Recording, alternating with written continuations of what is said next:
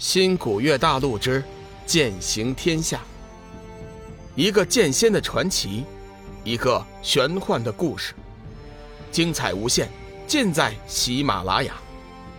主播刘冲讲故事，欢迎您的订阅。第四百八十集，战前谈判。罗斯威的脸色变了几变。最终忍住了心中的怒气，说：“龙先生，我希望你能好好考虑一下我的建议。只要你们答应，你们即刻就能获得至高无上的权利。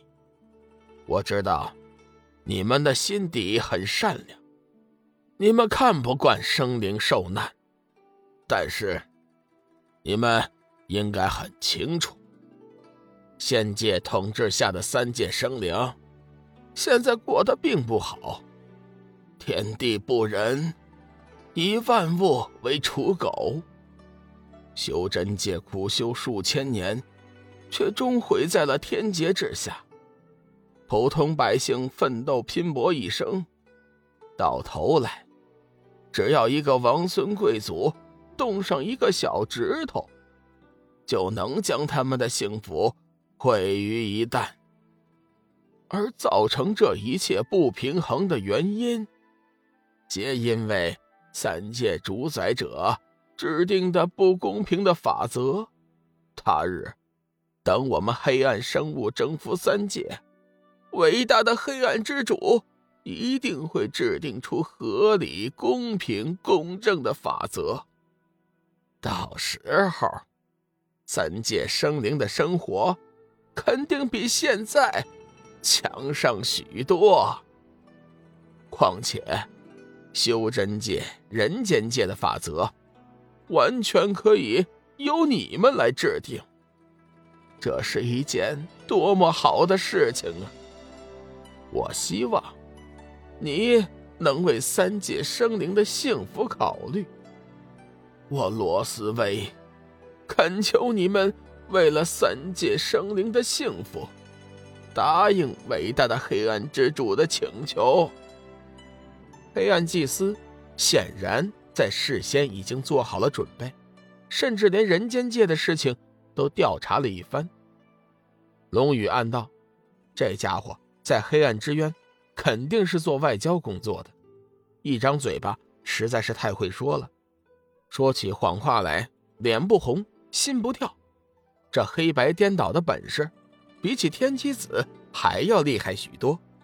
平心而论，罗斯威的这些话也不能完全说是谎话，最起码他说的“天地不仁，以万物为刍狗”就是真的。满世界的不公平、不公正，这一点龙宇尤为体验的深刻。但是，真的要黑暗生物统治了三界，三界就真的会幸福吗？答案是否定的，任凭黑暗祭司说的是天花乱坠，龙宇都不会相信黑暗种族只是为了证明自己的优秀。或许有这么一点原因，但是龙宇认为，黑暗种族更多的应该是发泄，发泄心中的不满，发泄对抛弃的不满，发泄对上古大神的不满。以他们现在的行事作风来看。发泄的最好方式，肯定是杀戮。换句话说，黑暗种族是个变态的种族。他们被上古大神抛弃在无尽的黑暗之中，经历的时间太久了，他们的心里留下了太多太多的怨恨和阴影。他们自以为是天地间最优秀的种族，三界生灵在他们的眼里根本就算不了什么。先前甬道口的尸体。已经说明了这一切。这是一个变态的、邪恶的种族。龙宇已经对黑暗种族做出了准确的判断。虽然龙宇并不想做救世主，也不想做英雄，但是最起码的道德底线还是有的。他绝对不会和黑暗生物同流合污的。罗斯威见龙宇久久不开口说话，还以为他正在考虑。眼中闪过一道喜色。龙先生，现在，请你告诉我你的答案，希望我们能成为朋友。”罗斯威满怀期待的说道。龙宇的眉头微皱，嘴角露出一丝不屑。“嗯，恐怕你要失望了。虽然我龙宇也不是什么正派好人，但是最起码的道德底线还是有的。准确的说呢，你们黑暗种族。”是一个变态的、邪恶的种族。我同样认为上古大神将你们抛弃是正确的。顺便说句老掉牙的台词：自古以来，邪不压正，你们的计划迟早会失败的。罗斯威有些吃惊，没想到龙宇会拒绝两界至尊的诱惑。罗斯威眼中闪过一道杀意，冷哼一声：“嗯。”龙先生，看来我们终究免不了成为敌人。既然如此，你们三人今天就不用离开这里了。志远冷笑一声：“ 怎么样，还想留下来请我们吃饭呢？垃圾！”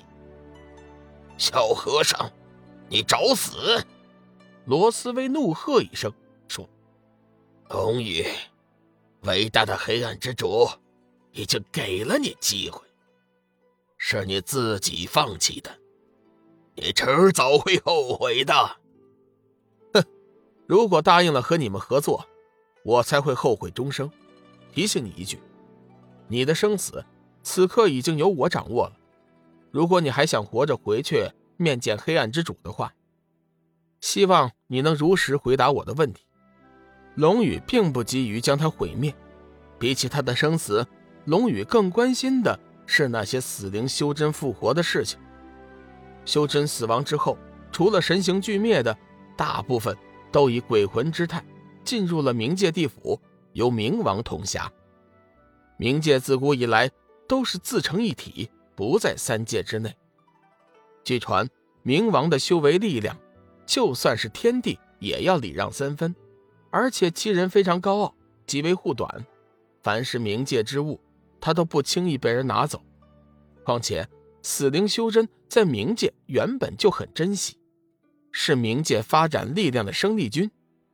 照此说来，冥王绝对不会叫黑暗之主复活死灵修真的。现在一下子出现了这么多数量的死灵修真，这其中肯定有什么不为人知的秘密。罗斯威冷笑一声，并不在乎龙宇的威胁，看样子他早就做好了两手准备。龙宇答应合作则好说，不答应自然实行毁灭计划。简单点说，罗斯威自以为自己已经有毁灭龙宇三人的力量。很遗憾的告诉你们，我们之间的谈判破裂，我不会再回答你的任何问题。罗斯威阴笑一声，说：“现在我要做的就是毁灭你们，毁灭你们这些不识时务的家伙。”龙宇冷笑一声，脸上微微带着怒气：“哼，那好，就让我们看看你有多大的本事。”亲爱的听友，大家好。我的新专辑《彩山鬼事》已经上架了，是一本恐怖悬疑的书，请大家有空去听一下。希望大家呢能够点赞、订阅、评论，谢谢大家。如果手里有月票的，也可以呢投上你们宝贵的一票。